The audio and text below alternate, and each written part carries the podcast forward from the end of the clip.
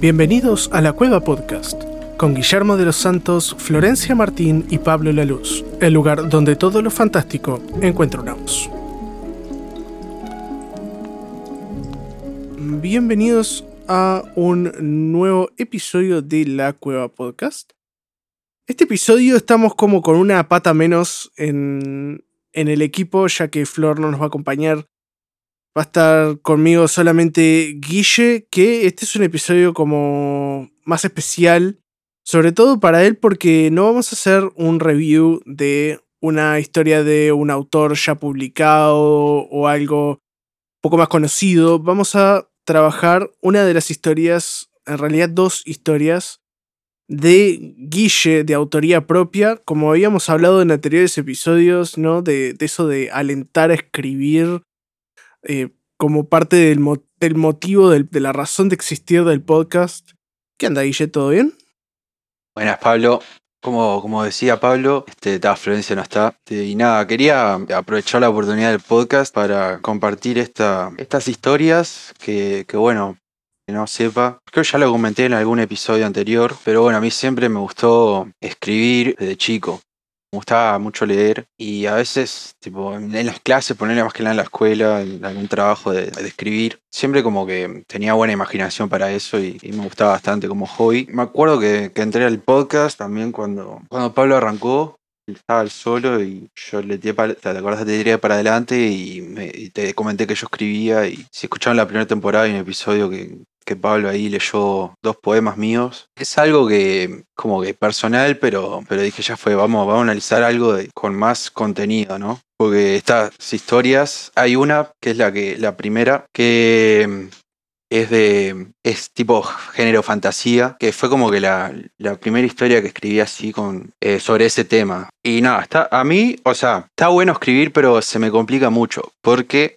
esto es así. Cuando yo me siento tipo o muy feliz o muy triste, es como que cuando mejor me sale ponerle un poema. Pero a la hora de escribir una historia y, escribir un mundo nuevo es, es como que muy difícil. Entonces, ese, ese año, en el 2017, que escribí esta historia. No tiene nombre porque está, no, nunca llega a un nombre, pero es, es, un capítulo ahí. Este, va a estar en la descripción, en un link para que la, la lean comenten ahí. Fue la escribí en una época medio, medio depresiva y medio bajón. Y, y nada, básicamente, tipo, yo como que me sentía medio atascado en la etapa de mi vida y quise como que materializar eso, pero de una forma linda, digamos. Porque eh, la historia trata de que hay como un niño que está encerrado en un mundo al que no como que no puede escapar así, como que está estudiando siempre para ver qué hay más allá. Y también era como me sentía yo, ¿no? Como que estaba tipo siempre estudiando y... pero también quería salir a explorar el mundo. Entonces se me ocurrió esa idea y la, materialicé en una historia y bueno, eh, escribiendo una cosa llegué a la otra y eso y es como una cadena. ¿Qué te, qué te pareció, Pablo, la, la historia? A mí, a mí me encantó sobre todo la manera en la que se planteó, ¿no? Como esa, esa cosa de estar como encerrado. A mí me, me hizo mucho acuerdo. Fue como una especie como de una mezcla entre divergente. Eso del estar encerrado y como que enfocado en una sola tarea, en un solo trabajo y tenés que dedicarte a eso y siempre lo mismo y tenés que dedicarte a lo que hicieron tus padres y demás. Y también como parte es este, la historia, está la película que se llama El dador de recuerdos, que es como también otra cosa, que es como tú una comunidad cerrada donde no hay más nada, es como muy distópico, y donde solo una persona tiene el poder del conocimiento del más, de, lo que hay más allá de las paredes y tiene como ciertas similaridades, ¿no? En este caso es al revés, justamente eh, el personaje es el que está tratando de adquirir conocimientos y tratar de como ver qué hay más allá del mundo.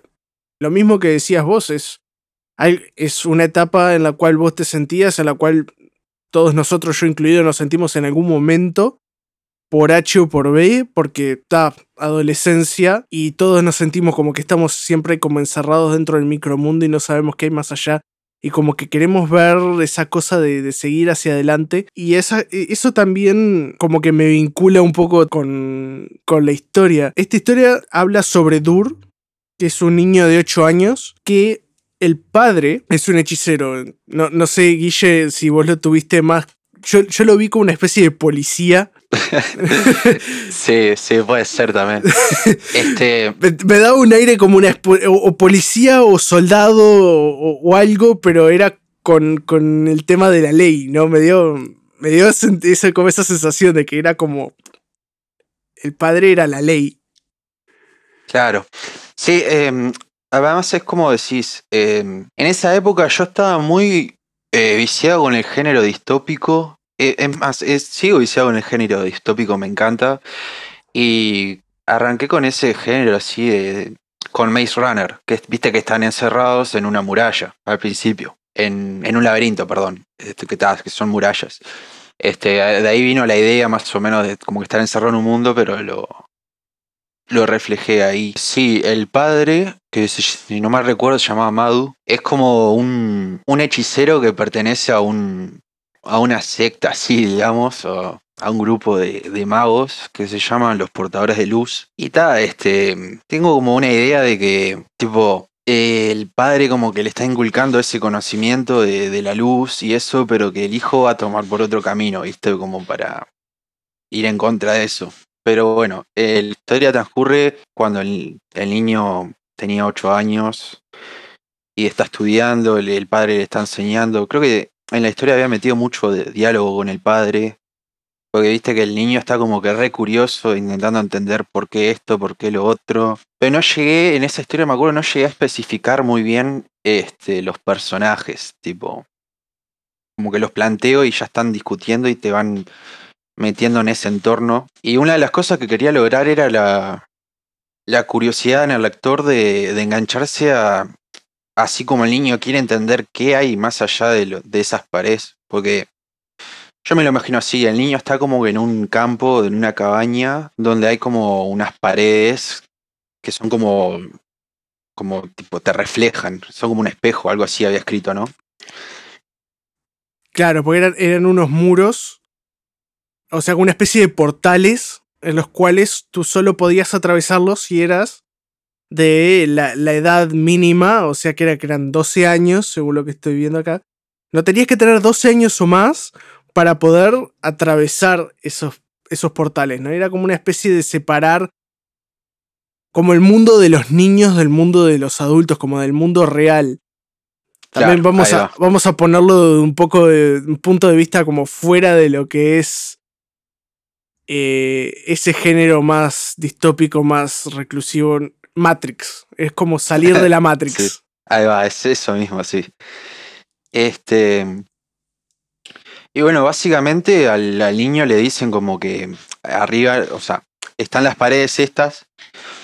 Y si vos te acercás siendo un niño, yo me lo había imaginado así, como que veías tu reflejo. En el cielo, tipo, él puede ver el cielo. Es lo único que puede ver fuera de las paredes. Y nada, le dicen que en el cielo hay algo que es como una ciudad que se llama eh, la capital. Tenía pila de ideas sobre. Porque, tipo, tengo pensado como hacer un. como una parte del libro que sea. No sé si hacer un libro, una, una historia de tantos capítulos. No sé en qué se va a transformar, tipo, no sé el futuro. Pero tengo pila de ideas de, de cómo llevar esa historia este, pero ta, viste que estoy como en los inicios de, estableciendo lo que, lo que es ese mundo. Para que después, spoiler, eh, el niño cuando llegue a la, capital, cuando cumpla los 12 años, él como que sea diferente a lo que le enseñaron y que vea otra cosa y, y quiera como que escapar de eso o intentar cambiarlo. Claro, el padre, el padre como que no quiere que siga sus mismos pasos, quiere como que encuentre su propio camino. Y eso está bueno porque eso no siempre se ve, por ejemplo, en, el entusiasmo de, los padres. Yo yo tuve la bendición de que mis padres, ninguno de, ni mi vieja ni mi viejo me impusieron absolutamente ninguna carrera, pero eso existe, por ejemplo.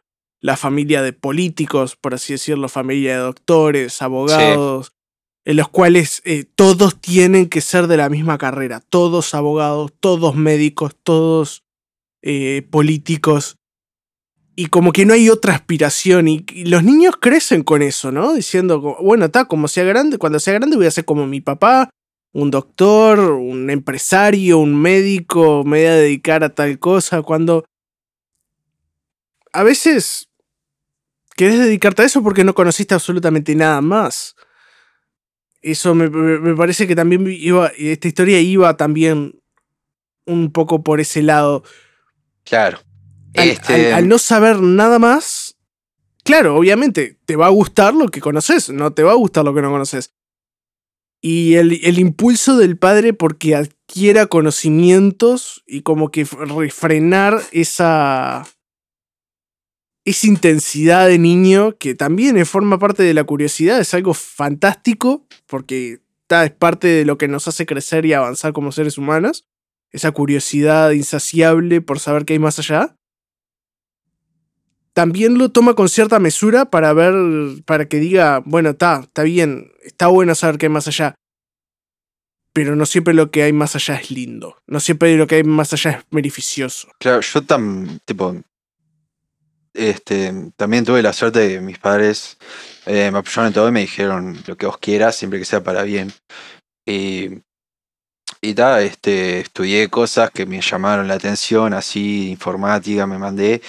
Y fueron cosas que, por ejemplo, ingeniería había estudiado y como que no me gustó. Y fue una carrera que, terminé abandonando porque no era lo que yo esperaba, fue como un golpe así. Y bueno, en, esa, en esa etapa que estaba haciendo esa carrera fue cuando escribí esta historia.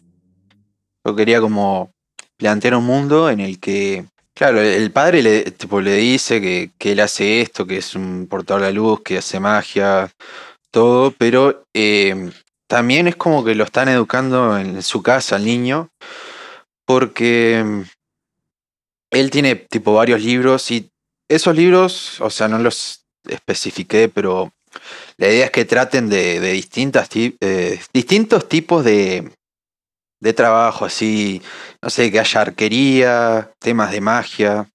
Y la idea es que como que el niño se sienta a estudiar y ver qué es lo que ese mundo le está dando, ¿no? ¿Qué posibilidades? Eh, ¿Qué es lo que puede hacer? Eh, pero siempre el padre le está diciendo que como que siga su propio camino, que no se...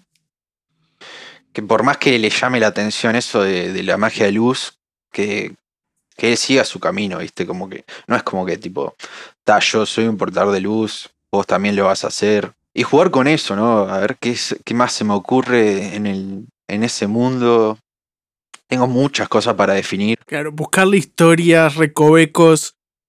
De todas maneras, por ejemplo, yo, vamos a otra vez hacer referencia a Harry Potter. Eh, J.K. Rowling se le, se le, ocurrió la historia eh, en un tren. ¿En serio? No sabía eso. Claro, porque la historia originalmente fue un cuento que ella escribió para sus hijos a la hora de dormir. Mirá. Sí, más? y el nombre salió de un niño que se había encontrado en un tren en algún momento, en un momento que se llamaba Harry, que tenía el pelo revuelto y lentes. Y, y, de, ahí a, ella, le salió la. como. es el punto de partida de lo que es esta explosión de contenido que es Harry Potter. Pero. Si vos lees el primer libro, como así como de, manera acotada, la, por ejemplo, de la misma manera en la cual uno leería un libro que, que no fuera parte de una saga, como una simple, un tomo solo. Vos lo ves que empieza y termina, no lo ves que se te abre ahí como para, para darte entrada a más, a más cosas. Sí, obviamente aprovechás eso de, ese ciclo de, años escolares que haces un libro por año. Porque ta, se dieron las, la, situación se dio propicia y capaz que había cierta intención de serialidad.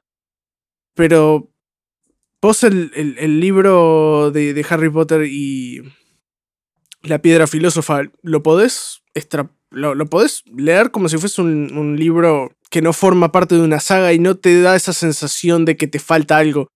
Que, o, que faltó algo que, te, que venía antes, o faltó algo, o te falta algo a futuro, no te quedó ningún cliffhanger ni nada por el estilo. Cosa que empiezan a suceder con los siguientes libros. Por ejemplo, sobre, eh, sobre todo es más pronunciado a partir del tercer libro, con el prisionero de Azkaban que ahí ya empezás a tener como cierta anticipación por el siguiente año y por el siguiente libro y ya y como que ya te cuesta entenderlo más sin haber leído los libros anteriores. Pero como, decía, todo es cuestión de eh, empezar a sacar y desarrollar contenido de una idea central. Por ejemplo, vos acá tenés un episodio, un capítulo solo de, de, esta historia y puedes ir para atrás en cómo se crearon las, las barreras estas, puedes ir hacia adelante, qué pasa después que Dur, que es el, niño, el personaje principal, se convierte en, eh, en un niño de 12 años, crece lo suficiente como para poder entrar ahí eh, a la capital. ¿Qué es lo que pasa con los cristales estos que, que tienen como especie de espíritus guía? que todos los habitantes tienen uno, qué es lo que pasa ahí.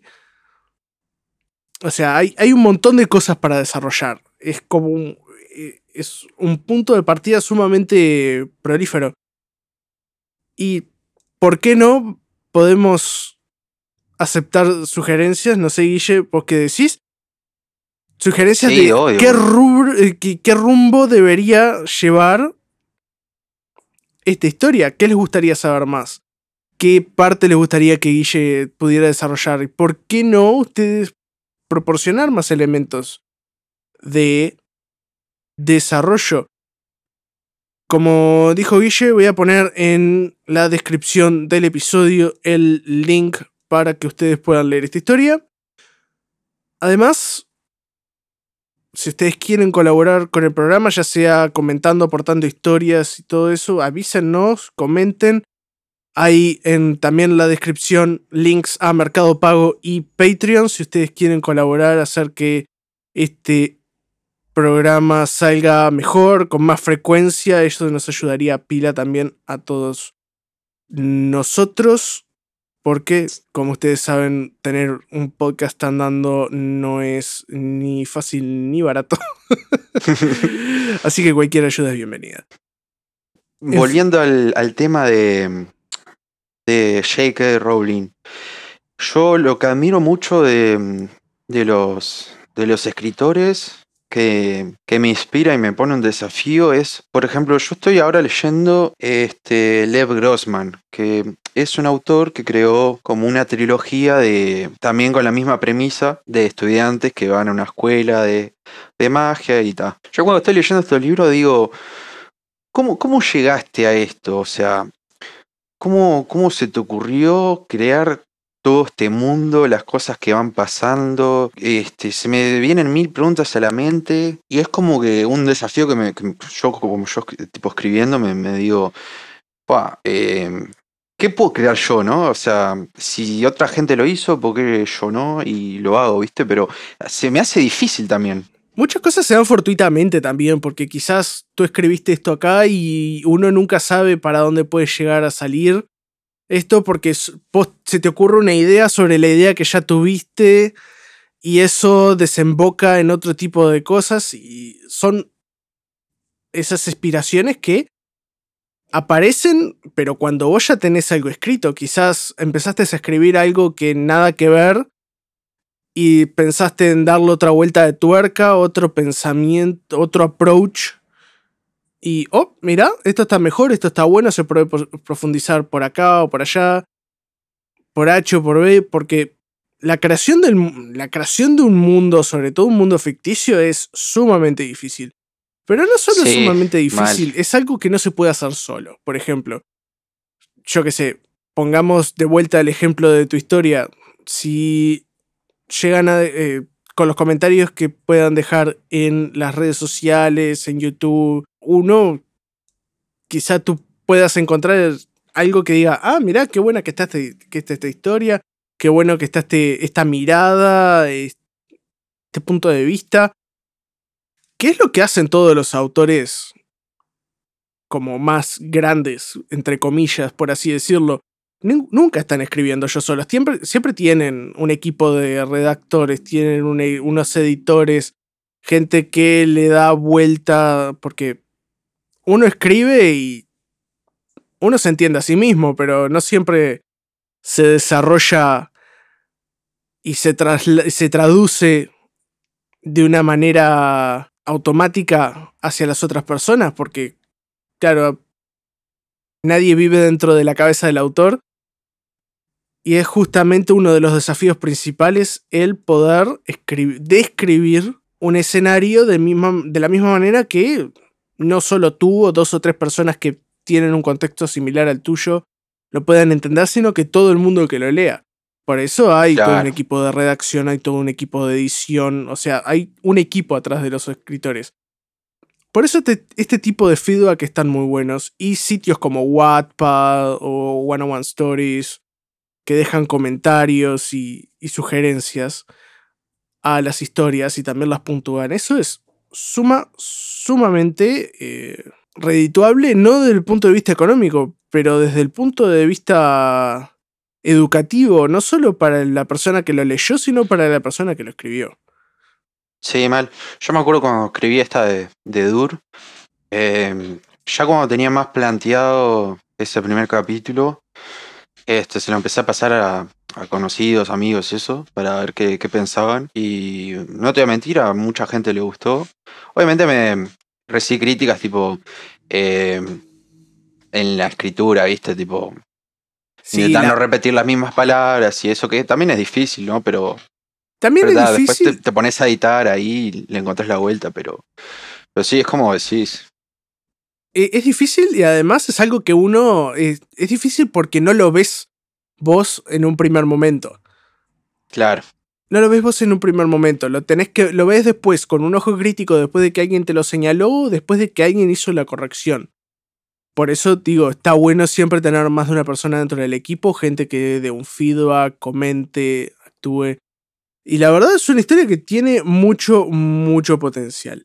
La otra historia que teníamos para el, día de hoy era Sparkwave, que es como otro approach más estilo Blade Runner.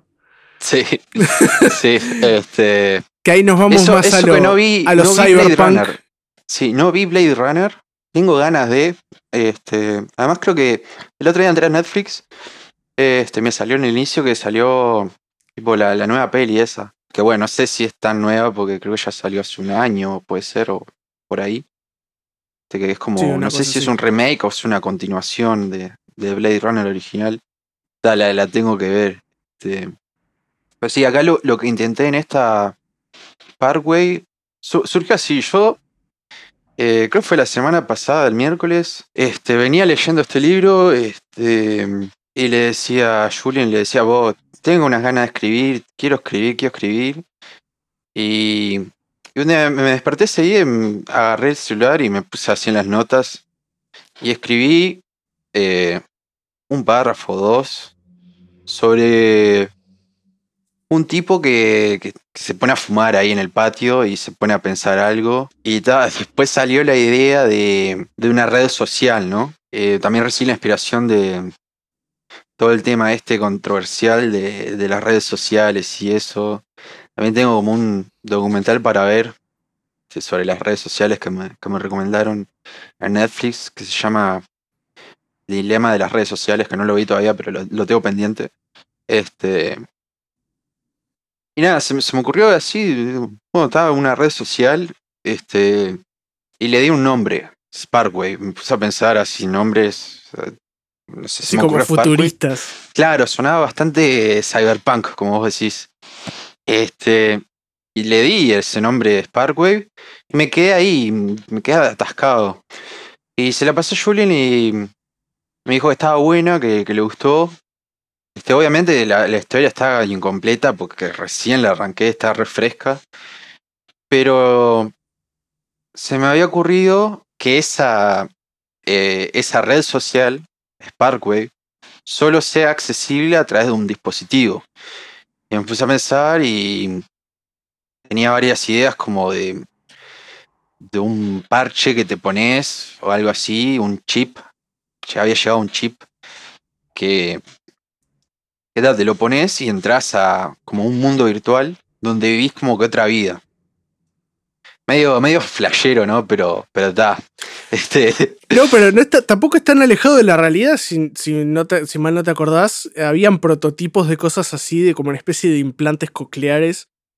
Y sí, yo vi algo de eso que también me, que me acordé. por es Elon. Musk. Y no hace Sí. mucho, capaz que el año pasado, una cosa así. Estaba todo como. quedó como enterrado sobre todo el dilema este que hubo el año pasado sobre la inteligencia artificial. Que también tiene algo que ver, ¿no? Que Sí. el año pasado tuvimos dilemas tecnológicos de todos colores. Tuvimos lo de la inteligencia artificial, lo del el juicio a Mark Zuckerberg. Hubieron un montón de cosas. Y todo que como que hace, hace como un caldo de cultivo, por así decirlo, para este tipo de historias distópicas estilo Black Mirror. Ahí va. eh, también pensé como un. Como un mundo Black Mirror, así que, Claro, que la tecnología te domina. Súper distópico. Súper feo. No solo súper, pero feo en el sentido de que es algo que es posible. Está así. Claro. Si bien, si bien es un poco ridículo en ciertos aspectos, es perfectamente posible. Por el simple hecho de que lo único que hace falta es tiempo. Sí. Eh, te- Yo diría que, que en unos años, en un futuro, va a ser posible. No sé si a esta, de esta medida, pero de alguna forma, este, algo, algo se va a hacer ahí. Bueno, sí. De hecho, es posible que los sordos oigan a través de implantes y operaciones y demás que reparan de una manera o de otra la deficiencia auditiva que tienen. Sí. Y eso es algo que, no sé, hace 20 años era prácticamente imposible. Te quedabas sordo y te quedabas sordo, naciste sordo, quedaste sordo.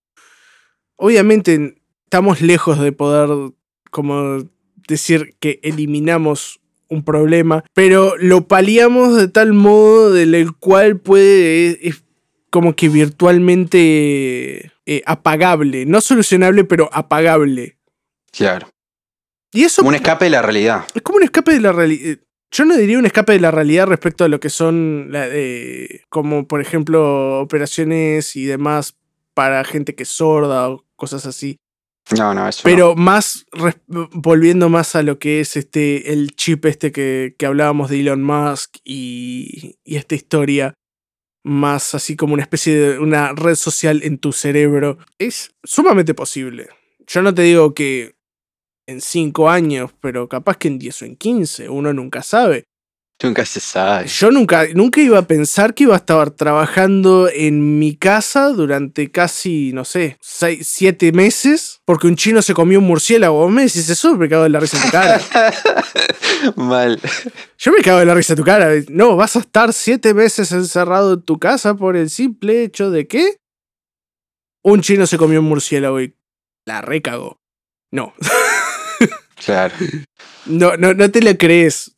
De la misma manera, el año que viene se inventa X cosa y no sé, y en 5 años no gobiernan los Terminator, ¿no? uno nunca sabe.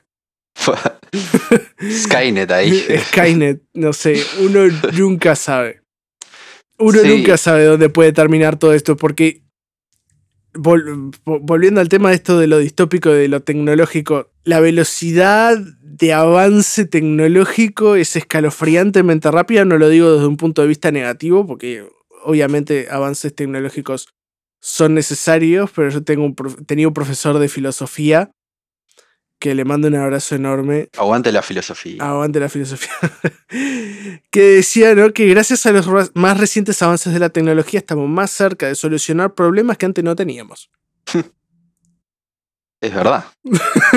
O sea, na- ninguna, ninguna frase se acerca más a la realidad actual que esa, porque uno para qué quiere más chips, más cosas, más velocidad, más RAM, más disco, más espacio en la nube, todo. ¿Para qué? Para solucionar un problema que hace 50 años no existía. Mal. problema de almacenamiento que hace 50 años no existía. Obviamente la tecnología avanza y hay, y- y hay, y hay cosas que son más necesarias que otras, pero de todas maneras, como decía, ¿no? Uno, uno siempre pone en perspectiva ciertas cosas. Sí, y en esta historia eh, plantea un mundo parecido al de nosotros, pero un poco más extremo, que eh, lo tengo que detallar más, pero me surgió la idea de que también, o sea, dada la situación actual, esto, este personaje eh, vive como en, este planeta Tierra, así digamos, que también hay una cuarentena. No se sabe de qué ni por qué, pero es una cuarentena obligatoria eh, impuesta por el gobierno que literalmente no podés salir de tu casa, no podés ni, ni hablar con el, con el kiosquero, nada, nada, nada. Este, jugar con eso del punto de ya no podés ver, ya no podés ver a alguien a, los ojos y hablar con él, con él, a no ser que vivas con alguien, ¿no? Pero está. No podés salir a tu casa a socializar, ponele. A nada. Este. Es un poco más extremo. Está, hoy en día uno sale con barbijo y eso. Pero bueno, en este mundo que medio... O sea, no, no es el COVID, tipo, no es el mismo virus, pero es la misma idea de, cuarentena, ¿no? De estar encerrado en la casa. Claro, ese sentimiento de, reclusión. Claro, y yo pensé, está, si, si van a estar encerrados en la casa, este, vamos a desarrollar una aplicación en la que puedas socializar con otras personas a través de un chip. Para que te dé esa sensación que es falsa igual, porque no estás hablando con, con nadie físicamente, lo estás viendo todo a través de tu cerebro. Tipo. Este, y bueno, de ahí pueden salir mil cosas, porque tengo muchas ideas.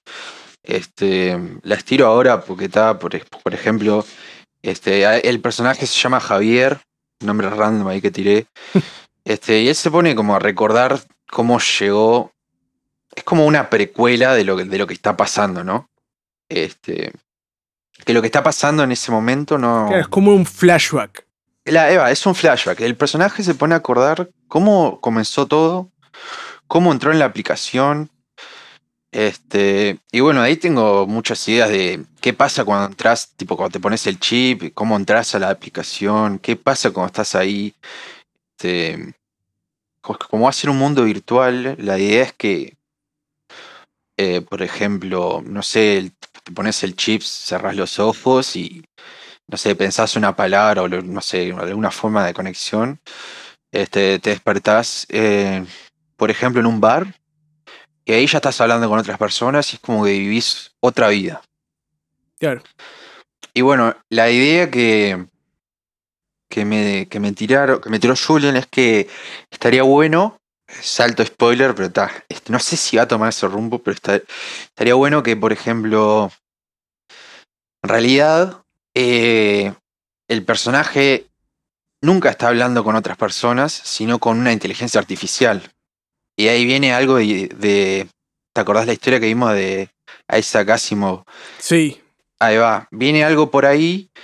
Este, y la idea es que él se desconecte de ese mundo para enfrentar lo que está pasando en la vida real y, e ir en contra del gobierno y esa cuarentena y, tipo rebelarse así. Eh, eso es la idea más o menos. Eh, no sé si voy a llegar a, eso, pero tengo como ahí una idea que está bastante buena. Eh, está así como, como dijimos con Pablo, que si, tienen ideas así, este, qué rumbo puede tomar, son bienvenidas.